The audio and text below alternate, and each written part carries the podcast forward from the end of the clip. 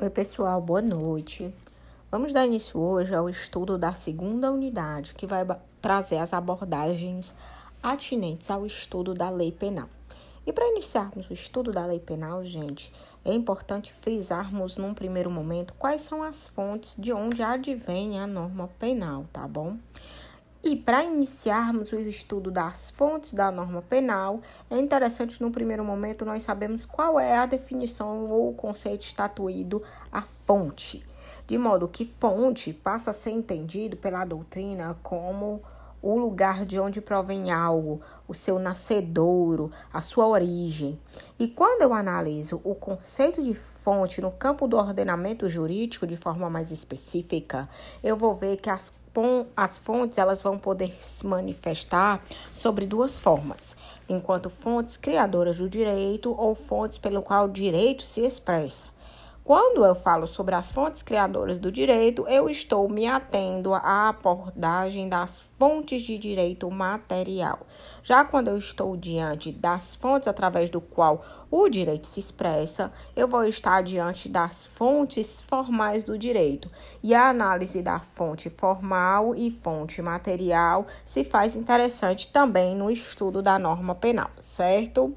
O estudo da fonte da norma penal, gente, em assim sendo, ela vai, ela vai comportar a análise daquele conceito alexiano de norma, que se manifesta, pois, enquanto conjunto de regras e princípios que vão nortear a aplicação do direito penal. Lembrando, pois, segundo Robert Alex, as regras se manifestam enquanto aquilo que está posto ou positivado, e os princípios enquanto que enquanto os vetores de interpretação dessas regras postas, positivadas ou codificadas, tá bom?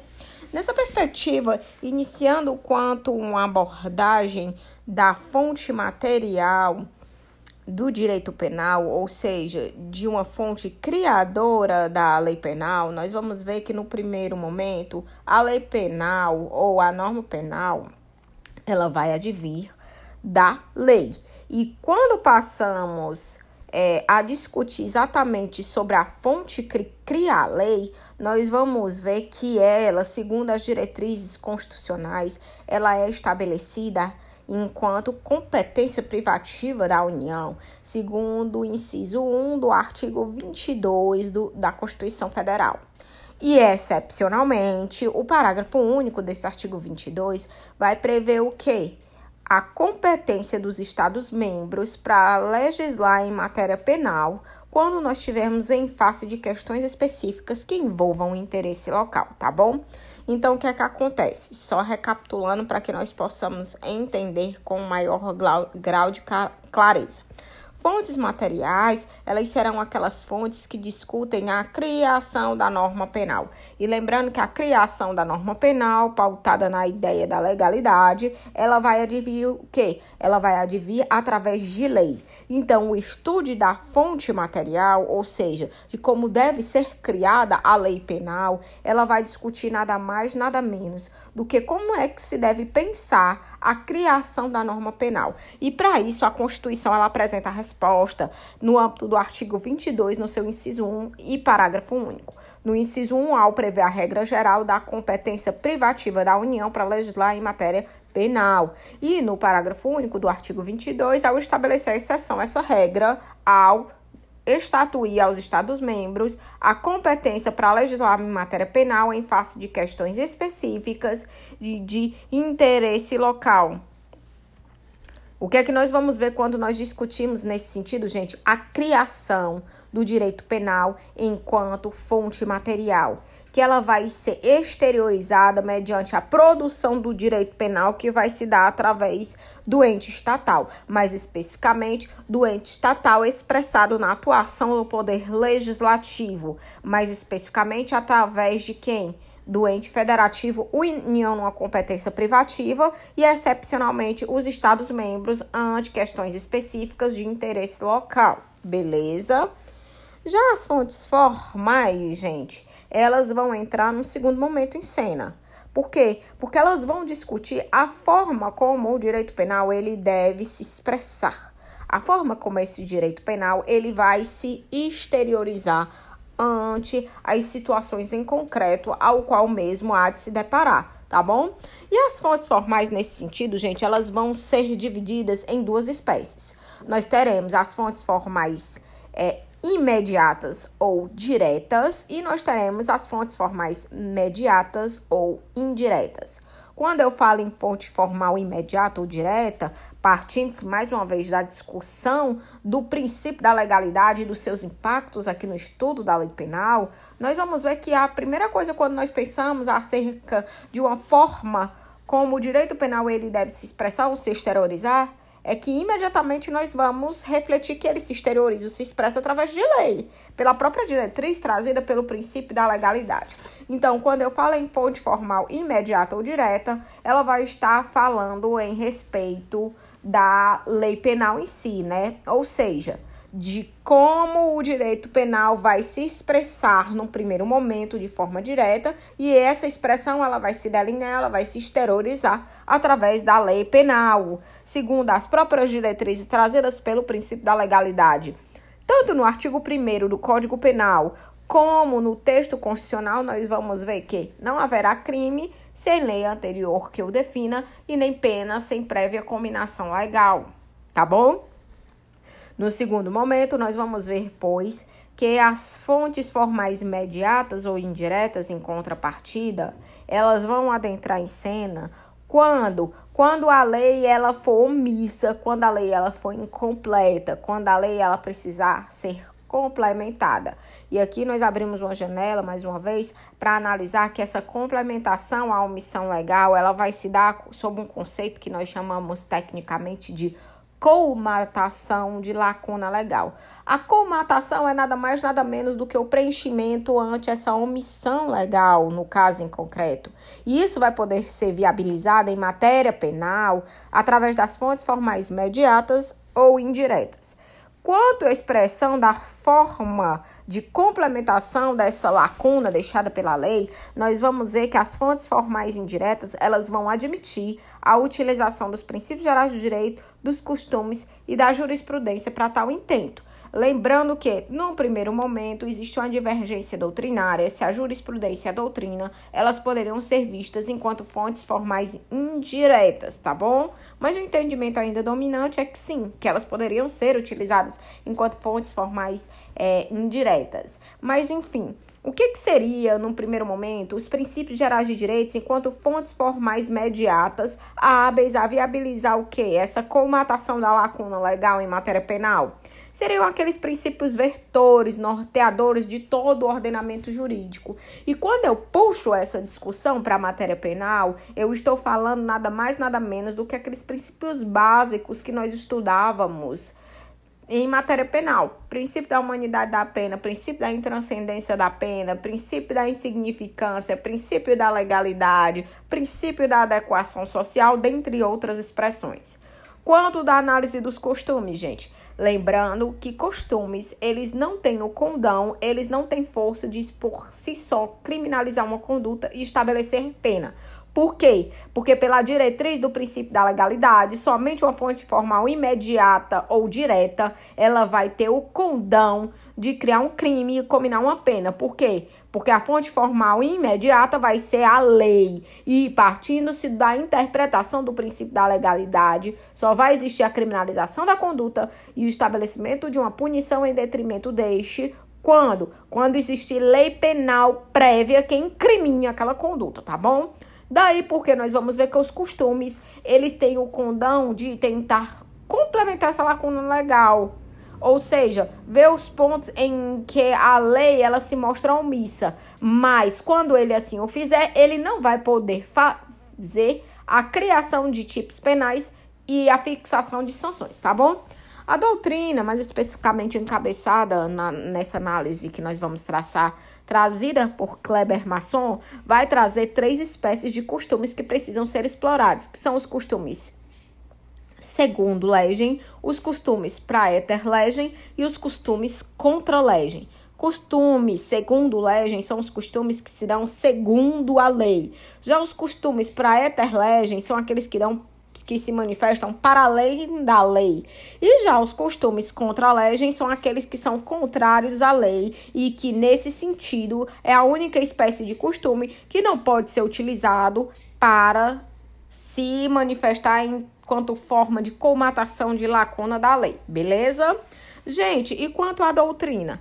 A doutrina, como nós víamos, ela é forma de estudo, de reflexão e de análise crítica das ciências criminais, que ocorre através de quê? De estudiosos e de críticos dessas ciências penais, tá bom? É através da doutrina que nós conseguimos pensar, refletir a matéria penal posta ou positivada e os próprios princípios atinentes a esta, através do quê? De pensadores que tendem a refletir, a se debruçar sobre a análise é, crítica das ciências penais. E nesse sentido, nós vamos ver que muitas vezes a doutrina vai poder ser utilizada enquanto baliza para a análise dos pontos em que essa lei penal ela vai se omitir. E por fim, nós temos ainda a análise da fonte formal mediata ou indireta que advém da jurisprudência. Lembrando que a jurisprudência, ela é o quê? Ela é expressão de decisões reiteradas em determinada matéria junto aos nossos tribunais superiores. Ou seja, ela é uma forma de se decidir quanto a determinada questão que gera a constituição desse teor jurisprudencial.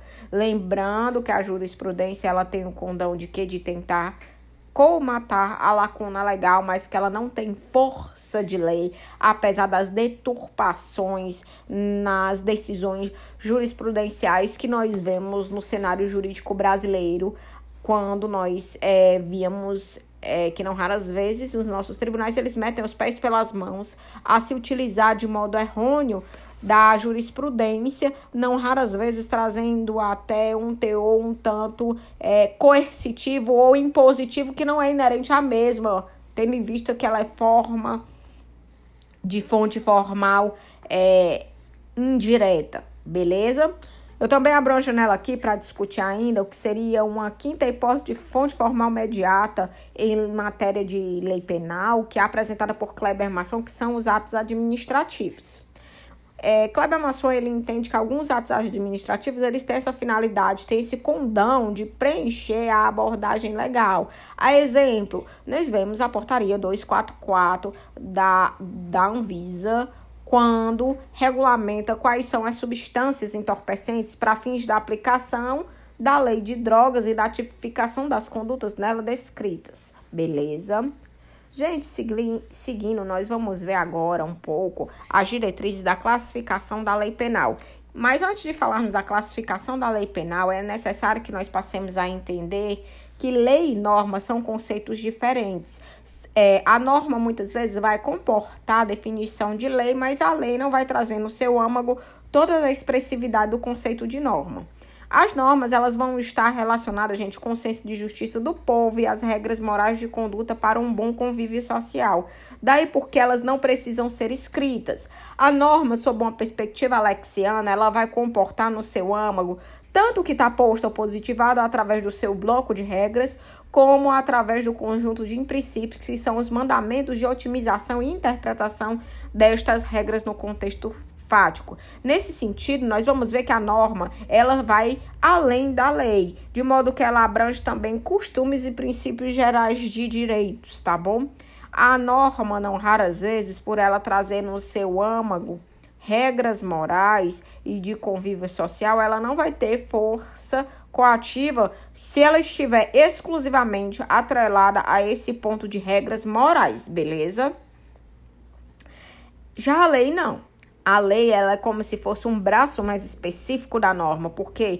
Porque a lei nada mais é do que a norma escrita ou prescrita ou a norma com seu teor coercitivo.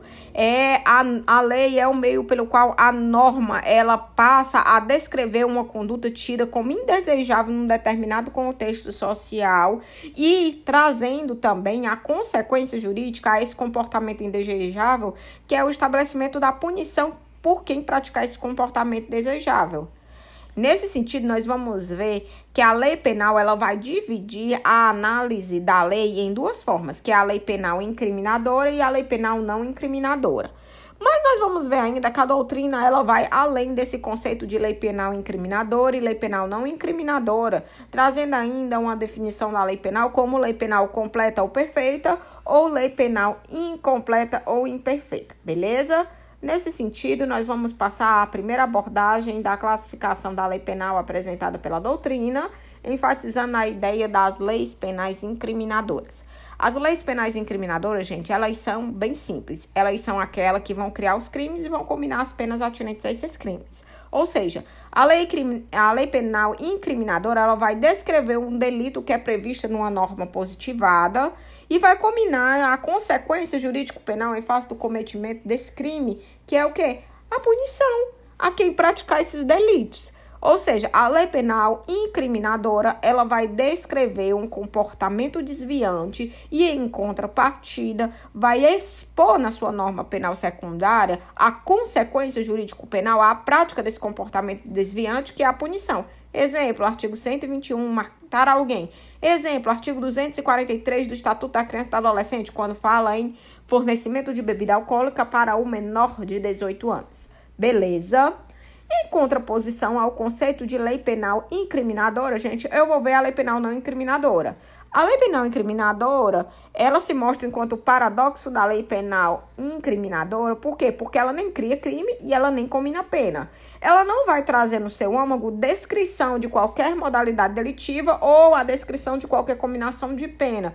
Por quê? Porque ela apenas vai, ela apenas vai se ater a regulamentar a aplicação das demais normas, regra geral da norma penal incriminadora. Nesse sentido, a lei penal não incriminadora ela vai comportar uma subdivisão. E ela vai ser subdividida em seis subespécies, que são as leis penais não incriminadoras permissivas, as leis penais não incriminadoras exculpantes, as leis penais incriminadoras interpretativas, as leis penais incriminadoras de aplicação final ou complementar e as leis penais incriminadoras diretivas e, por fim, as leis penais não incriminadoras integrativas ou de extensão. Agora nós vamos nos reportar a discutir as minúcias de cada uma destas, tá bom? primeira delas é a lei penal não incriminadora permissiva. A lei penal incriminadora, não incriminadora permissiva, ela vai autorizar a prática de uma conduta típica, mas ela vai autorizar a prática dessa conduta típica através do quê? Através da manifestação das causas de excludente de ilicitude. Gente, um crime, ele tem no seu âmago três elementos básicos, que é o quê? Estarmos diante de uma conduta típica, ilícita e culpável.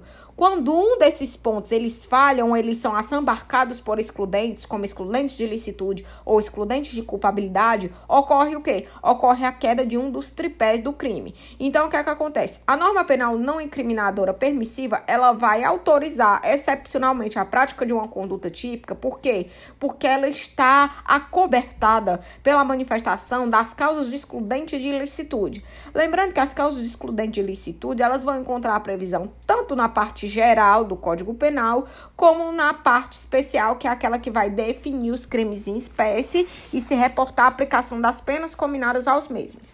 Na, no artigo 23 do Código Penal, que fica na parte geral, nós vamos ver as quatro hipóteses de excludente de ilicitude, que são o quê?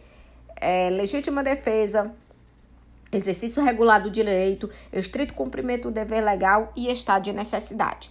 Exemplo de manifestação, gente, de uma excludente de ilicitude, tá bom?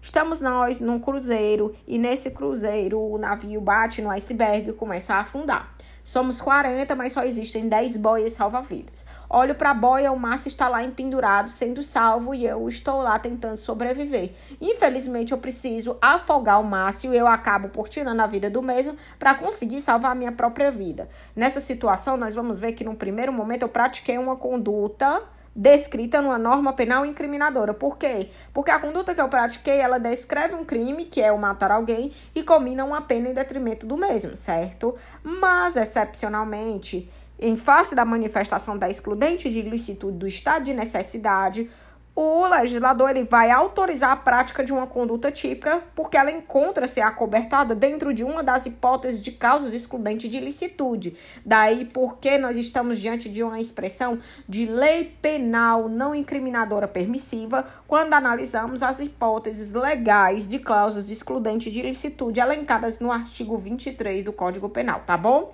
Também existem outras exemplificações de expressões de lei penal não incriminadora permissiva que encontram espaço lá dentro da parte especial do Código Penal.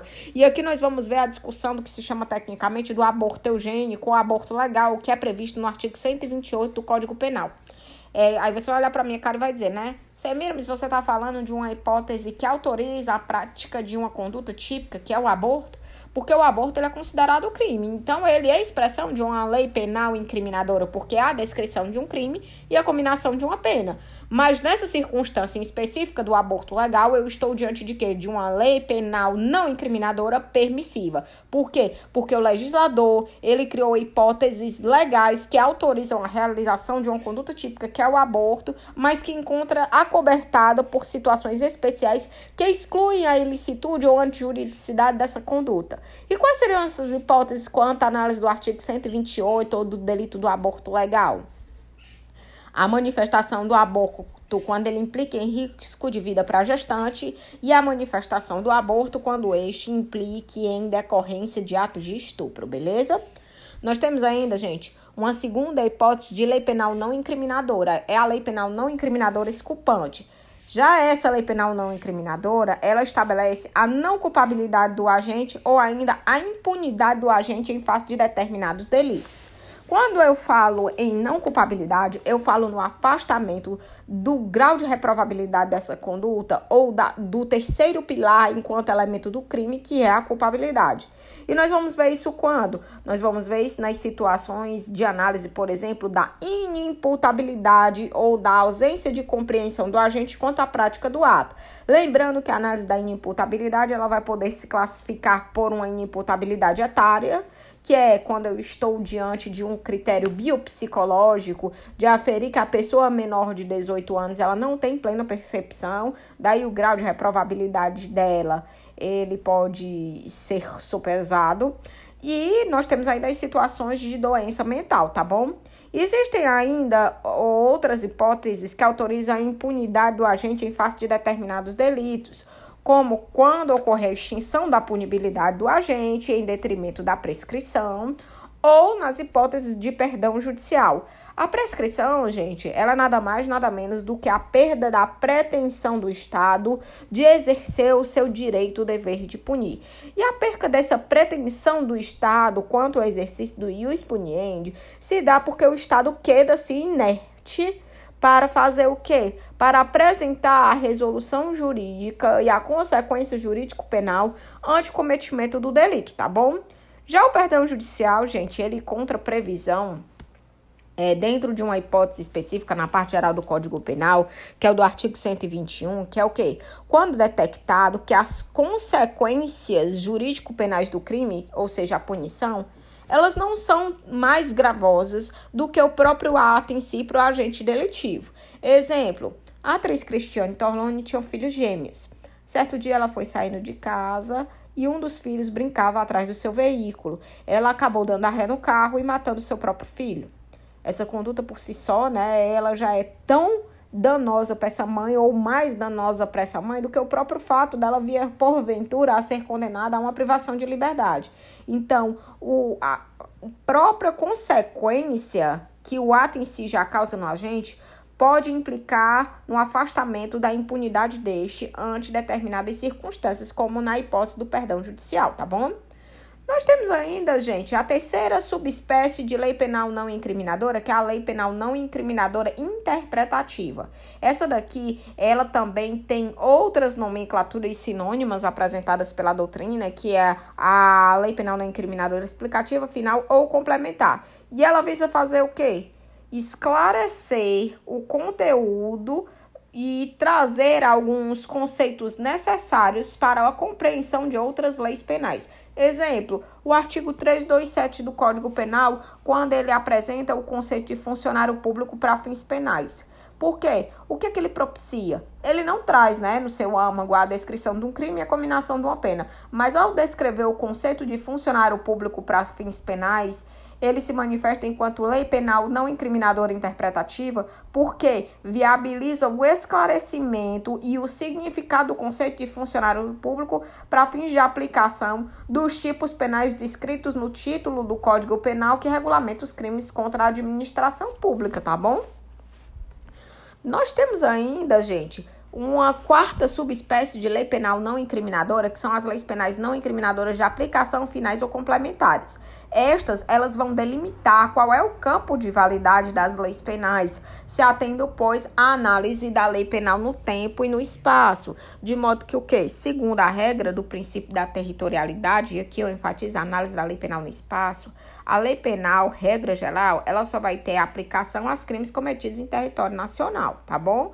Nós vamos ver mais à frente que há um elastecimento do conceito de território nacional por ficção jurídico-penal para fins de aplicação da lei penal. Mas nesse primeiro momento, eu quero que vocês saibam que quando eu falo de uma lei penal não incriminadora de aplicação final ou complementar, ela vai ser até a delimitar o campo de validade dessas leis penais, e uma das delimitações é a análise de como é que essa lei penal vai se comportar no espaço, até onde vai a aplicação no território ou fora do território nacional da lei penal, tá bom? E ela também delimita o campo de validade da lei penal incriminadora em matéria de lei penal no é, tempo. Por quê? Porque uma lei penal revogada, nós vemos que o seu tempo de validade ele já cessou, de modo que não há o que se falar em consequência jurídico-penal de uma lei penal que já não tem mais validade. Beleza?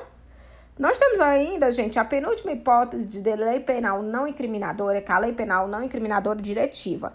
Essa, ela vai estabelecer quais os princípios de determinada matéria, ou seja, ela vai se ater haver a análise principiológica em matéria de direito penal que será utilizada para a interpretação ou para a direção, sendo mais específica, da análise da lei incriminadora. Exemplo, o princípio da reserva legal. Exemplo, o princípio da humanidade da pena, quando eu vou aplicar lá na dosimetria da pena, a combinação da pena atinente ao caso em concreto, tá bom? E por fim, temos a última hipótese de lei penal não incriminadora, que é a lei penal não incriminadora integrativa ou de extensão. Essa, gente, ela vai se ater a, analisar situações que complementem a tipicidade do, do, do fato delitivo em concreto no tocante à análise do nexo causal atinentes ao mesmo, nos crimes omissivos impróprios, na tentativa e na participação. Primeira ressalva que eu quero fazer aqui na análise dessa última hipótese de norma penal não incriminadora, a norma penal não incriminadora integrativa ou de extensão, é quanto ao conceito de nexo causal. O nexo causal é nada mais, nada menos do que o elo entre a conduta e o resultado, tá bom? E para analisar essa integração da lei penal não incriminadora no que pertine aos conceitos de crime omissivo impróprio, tentativa ou participação, é necessário que eu faça essa ponte entre a conduta e o resultado analisando um determinado, uma determinada conduta dentro de uma análise típica ou dentro de um tipo penal criminalizado, segundo esses conceitos que eu, que eu vou apresentar agora para vocês. Primeiro deles é o conceito de crime omissivo impróprio. O crime omissivo impróprio, gente, é aquele que por ficção jurídica o legislador ele vai dar consequências de uma ação a um delito que na prática ele é omissivo. Então, no primeiro momento, vamos traçar essa distinção entre crime omissivo e crime comissivo, para que vocês possam entender o que é uma omissão imprópria. Um crime comissivo, ele é um não agir, ele é uma inércia. Ele é uma apatia que precisa ser criminalizada. Exemplo, o delito de omissão de socorro. Já um crime comissivo, ele implica no agir, num comportamento mais positivo, numa ação. Ou seja, um, o tipo penal matar alguém. Já o delito omissivo impróprio ou comissivo por omissão, gente, ele é um delito que ele é omissivo, ele é um não agir na prática, mas esse não agir, ele apresenta ao seu autor consequências jurídico-penais como se tivesse praticado a conduta através de uma ação. Exemplo, a mãe, ela é garantidora ou atua na condição de garante, por quê? Porque ela tem um dever legal, segundo o artigo 3 do Código Penal, de proteção em detrimento do seu filho, beleza? Quando uma mãe, por exemplo, sabe que o seu filho é abusado sexualmente por parte do padrasto, mas ela queira se silente e não tenta evitar esse resultado, ou seja, ela se omite, ela vai responder penalmente falando como se tivesse praticado o que se chama tecnicamente de tipo cheio, ou seja, como se ela tivesse praticado o delito de estupro de vulnerável. Por quê? Porque o legislador, para fins de ficção jurídico-penal, interpretou aquela omissão de uma pessoa que deveria ter o dever legal de proteção como um agir, apresentando, pois, as consequências de uma comissão nessa situação específica, tá bom? Nós temos ainda, gente, a tentativa. A tentativa, tecnicamente falando, e a sua descrição está trazida no artigo 14 do Código Penal, se manifesta quando o delito ele não se consuma por circunstâncias alheias à vontade do agente. Ou seja, quando o agente ele não consegue exaurir todas as etapas do crime ou intercrimes ou do caminhar do crime. Exemplo, eu quero matar o Paulo Lucas. Eu me empunho, a, eu empunho a arma, miro na hora que ele está de costa da cantina, na hora que eu vou apertar o gatilho, a nivinha me derruba e eu acabo acertando a árvore. Ou seja, eu não consegui exaurir o meu desígnio, o meu ânimo, que era tirar a vida do Paulo Lucas, por quê? Porque um terceiro nivinha interviu, tá bom? E isso é denominado tecnicamente de tentativa. E temos ainda, gente, o conceito de participação. A participação ela é vista no estudo do concurso de agentes, ou seja, quando mais de uma pessoa contribui para a prática da conduta criminosa. Lembrando que a participação de cada pessoa dentro da conduta criminosa, ela tem uma função, ela tem uma funcionalidade e tem uma gradação para fins de aplicação de pena. Exemplo, eu chamo o Tiago. Tiago, vamos assaltar lá o Banco do Brasil, tu pilota a moto que eu assalto.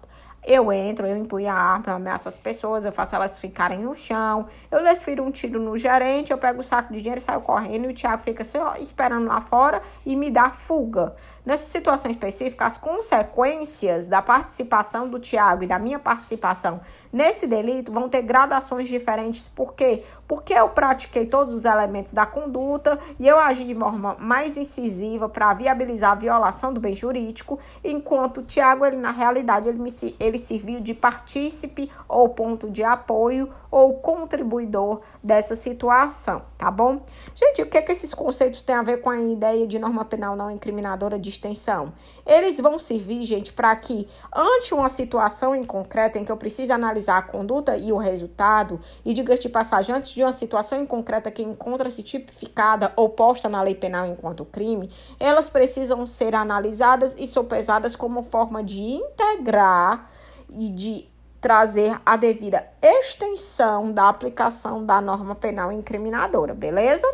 Gente, assim sendo agora, nós vamos passar para a conceituação do que se chama tecnicamente de lei penal completa ou perfeita.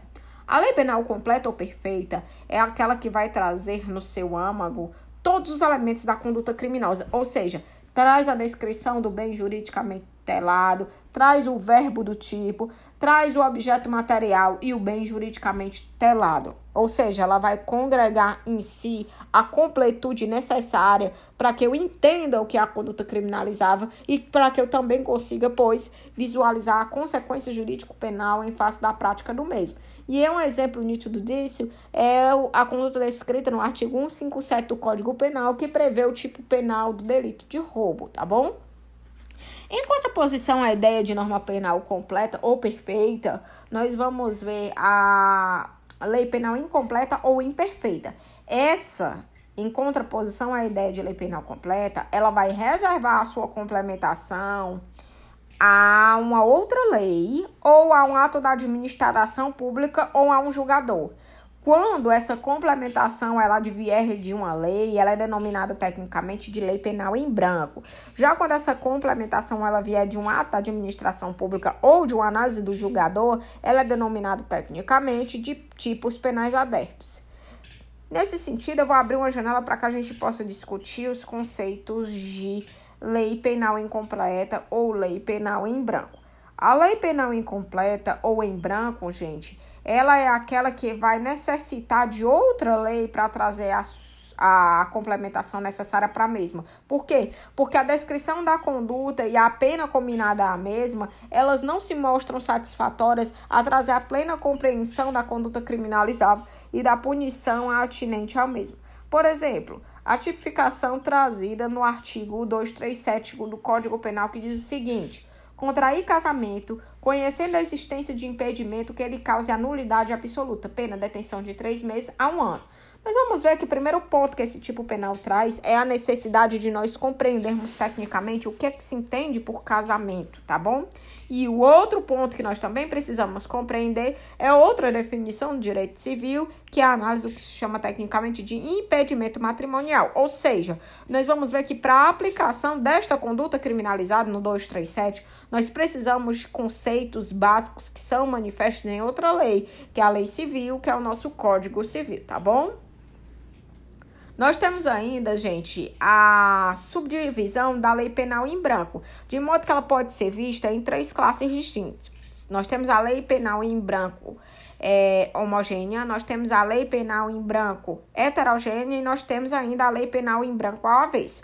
A lei penal em branco homogênea, gente, ela vai ocorrer quando o complemento tiver de advir de uma da mesma fonte formal, ou seja, a lei ela passa a ser complementada por outra lei. Nós vamos ver aqui então que uma norma penal é, em branco homogênea ela é complementada por outra lei que possui seu mesmo status normativo, lei lei. Exemplo, esse que eu acabei de trazer para vocês do 237 do Código Penal. Por quê? Porque ele é completado por uma regra trazida pelo Código Civil.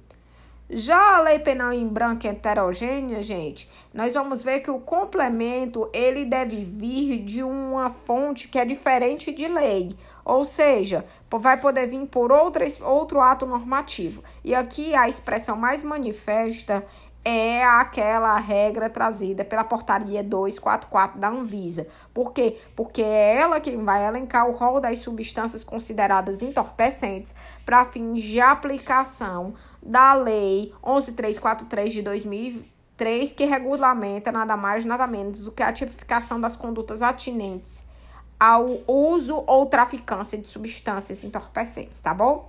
E temos ainda a norma penal em branco ao avesso. A norma penal em branco ao avesso, gente, ela ela traz de forma detalhada a partir da descrição da conduta típica, mas o problema dela é quanto à omissão da pena que deve ser aplicada. Por quê? Porque a omissão nessa segunda parte, que é na parte da norma penal secundária, ela clama a complementação a cargo de uma lei complementar, tá bom?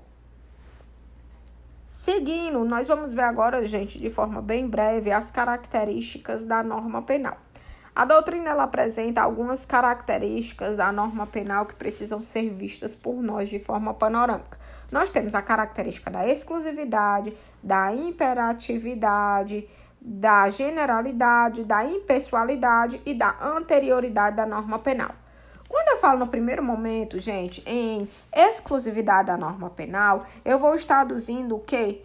Que a norma penal ela é tida enquanto exclusiva porque é somente através da norma penal que eu vou ver a definição das infrações penais e a combinação das penas atinentes à mesma. Ou seja, eu estou querendo dizer que só a lei pode criar delitos e penas, segundo a interpretação do artigo 1 do Código Penal e do artigo 5 inciso 39 da Constituição, que trazem de modo expresso a previsão do princípio da legalidade. Ou seja, quando eu falo em exclusividade da lei penal, eu estou dizendo que só a lei pode criar norma penal, daí porque é exclusivo a análise da norma penal dentro de uma análise legal, segundo o princípio da legalidade, beleza?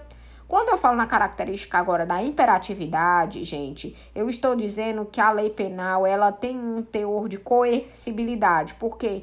Porque ela tem no seu âmago natureza autoritária, tendo em vista que ela traz em si consequências a quem descumprir o seu mandamento. Ou seja, se você não cumprir o que está descrito enquanto conduta proibitiva, aliás, se você praticar a conduta descrita enquanto proibitiva, a você deve ser apresentada a consequência jurídico-penal para tal, que vai ser o que? A fixação da punição através da pena ou da medida de segurança. E partindo-se da ideia da imperatividade da norma penal, nós vamos ver que ela torna obrigatória a descrição que traz em seu âmago, tá bom? Quanto à análise da generalidade, gente, nós vamos ver que a norma penal ela vai ter eficácia erga omnes. E quando eu falo em eficácia erga omnes, eu vou estar aduzindo que ela vai ser dirigida a todos indistintamente. Por quê? Porque quando nós passamos a regulamentar as relações sociais, nós dirigimos a criminalização de condutas e a especificação da punição de modo abstrato a toda a coletividade. De modo que, se um de nós, vivendo em coletividade, praticar aquela circunstância específica, aí que a situação vai ser genera ou vai ser individualizada. Mas no primeiro momento, a norma penal ela é denominada tecnicamente generalizada porque ela é dirigida para todos indistintamente. E essa característica da norma penal ser especificada e ser dirigida a todos indistintamente, ela carrega em si uma tentativa de prevenção de evitabilidade da manifestação do delito, partindo do que Feuerbach entende por coação moral psicológica. Nós ficamos moralmente é, retraídos a praticar a conduta proibitiva descrita no tipo, por quê? Porque, de modo geral, é dirigida a todos nós a ideia de que se você praticar aquela conduta, você vai ter como consequência aquela punição, tá bom? Quanto à característica da impessoalidade da norma penal, gente, a norma penal, gente, ela não vai se dirigir a pessoas, mas ela vai se até a fatos, diga-se de passagem, a fatos futuros, vez que não existe crime sem lei anterior que o defina. Ou seja, nós vamos ver que vai se aplicar a qualquer pessoa que venha a praticar determinado fato. Essa regra ela vai comportar duas exceções, que é a manifestação da anistia e da abolição de crimes. Abolir crimes é a abolição do crime e a anistia é o perdão, o perdão de determinado crime ante uma determinada circunstância. E por que, que a anistia e a abolir o crime são exceção à regra da impessoalidade? Porque elas passam a alcançar fatos concretos, tá bom? E nós temos, por fim, a característica da anterioridade da norma penal. Por quê? Porque as leis penais incriminadoras, elas apenas podem ser aplicadas se elas estavam em vigor quando ocorreu a prática da infração penal, salvo a hipótese da retroatividade da lei penal mais benéfica, como nós já víamos quando do estudo dos desdobramentos do princípio da legalidade. E quanto à interpretação da lei penal, gente, para finalizarmos o conteúdo de hoje, a interpretação da lei penal, gente, ela vai se dar dividida de forma clássica de em três pilares: quanto ao sujeito, origem, quanto aos meios e quanto aos resultados. A interpretação da lei é pautada, gente, nesse sentido, na busca das reflexões do sentido da lei posta, tá bom? Interpretar tem por objetivo, assim, tentar entender qual foi a vontade do legislador quando da criação da lei. Nesse sentido, nós vamos iniciar quanto à primeira abordagem, que é a interpretação quanto ao sujeito à origem. E quanto ao sujeito à origem, nós vamos ver que a interpretação ela pode ser autêntica, doutrinária ou judiciária ou jurisprudencial. A interpretação autêntica, ela vai ser praticada pelo próprio legislador, por meio de uma lei posterior ou por um ou por pelo próprio texto de lei. Ou seja, eu vou me utilizar de outra lei para interpretar uma lei anteriormente prevista. Já a interpretação doutrinária, gente, ela é a realizada pelos estudiosos nas ciências penais, especificamente aqui, certo? E, por fim, a interpretação jurisprudencial ou judiciária, como última hipótese de interpretação quanto ao sujeito ou à origem, ela vai se manifestar enquanto desdobramento das decisões é, trazidas pelos nossos tribunais e que elas devem realizar mediante o que? A análise dos casos concretos, segundo as balizas apresentadas pela lei, tá bom? A segunda espécie de classificação da interpretação é a interpretação quanto aos meios. E nessa nós vamos ver que a interpretação pode ser histórica, sistemática, teleológica, lógica ou literal ou gramatical. A interpretação histórica, gente, ela vai ter o condão de tentar entender a lei através da análise da época em que aquela sociedade ela se manifesta, aquela, da, que aquela norma se manifestava dentro da, de, daquela sociedade, certo? De modo que ela vai tentar compreender a elaboração da norma e os motivos determinantes para a criação dessa norma dentro da, de um determinado contexto social, num determinado período. Um estudo do exemplo que nós vamos ver é a questão do delito de adultério.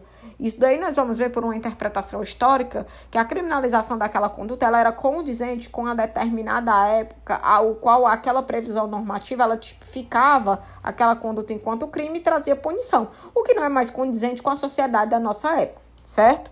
Nós temos ainda a interpretação sistemática. A interpretação sistemática, ela está relacionada a uma análise de coerência quanto à lei que é apresentada, certo?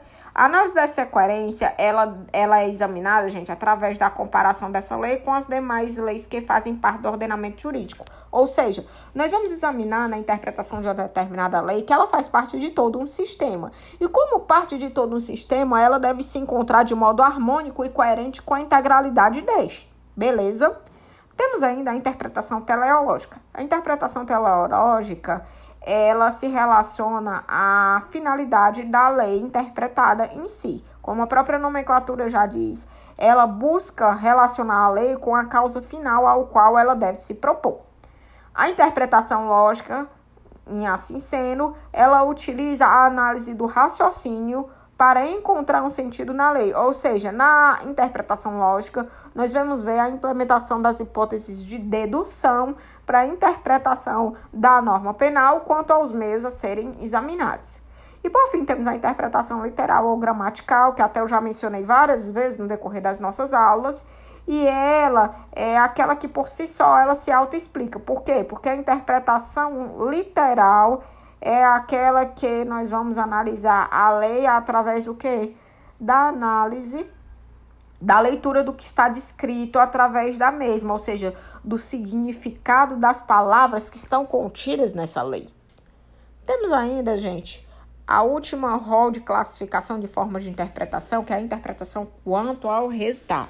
E a interpretação quanto ao resultado, ela vai comportar três abordagens distintas: é a interpretação extensiva, a interpretação restritiva e a interpretação declarativa.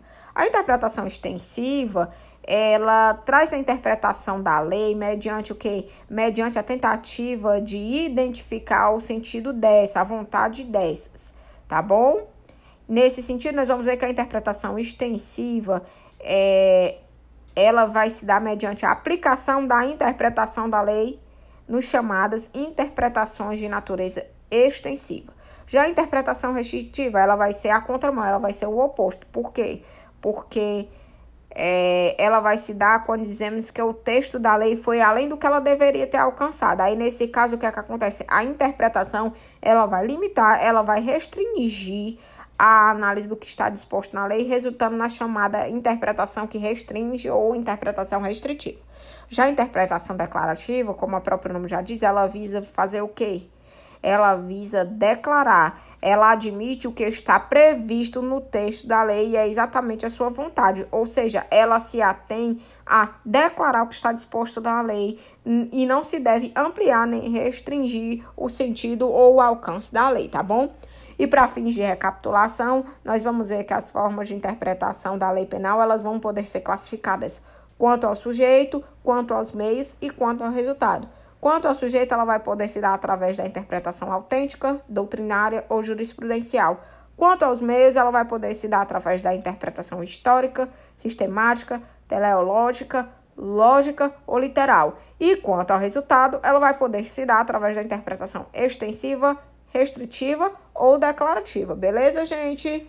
Conseguimos concluir. Mais uma vez peço desculpas de antemão pela falha técnica na conexão da aula de hoje. Espero que esse áudio seja o veículo hábil a viabilizar o nosso aprendizado do conteúdo. Essa é a, digamos, a nossa válvula de escape depois de uma noite de tentativas em vão, né? E de muito estresse. Mas, como vocês até disseram no grupo do WhatsApp, a gente vai tentando, vai lutando e vai dando certo, tá bom, gente?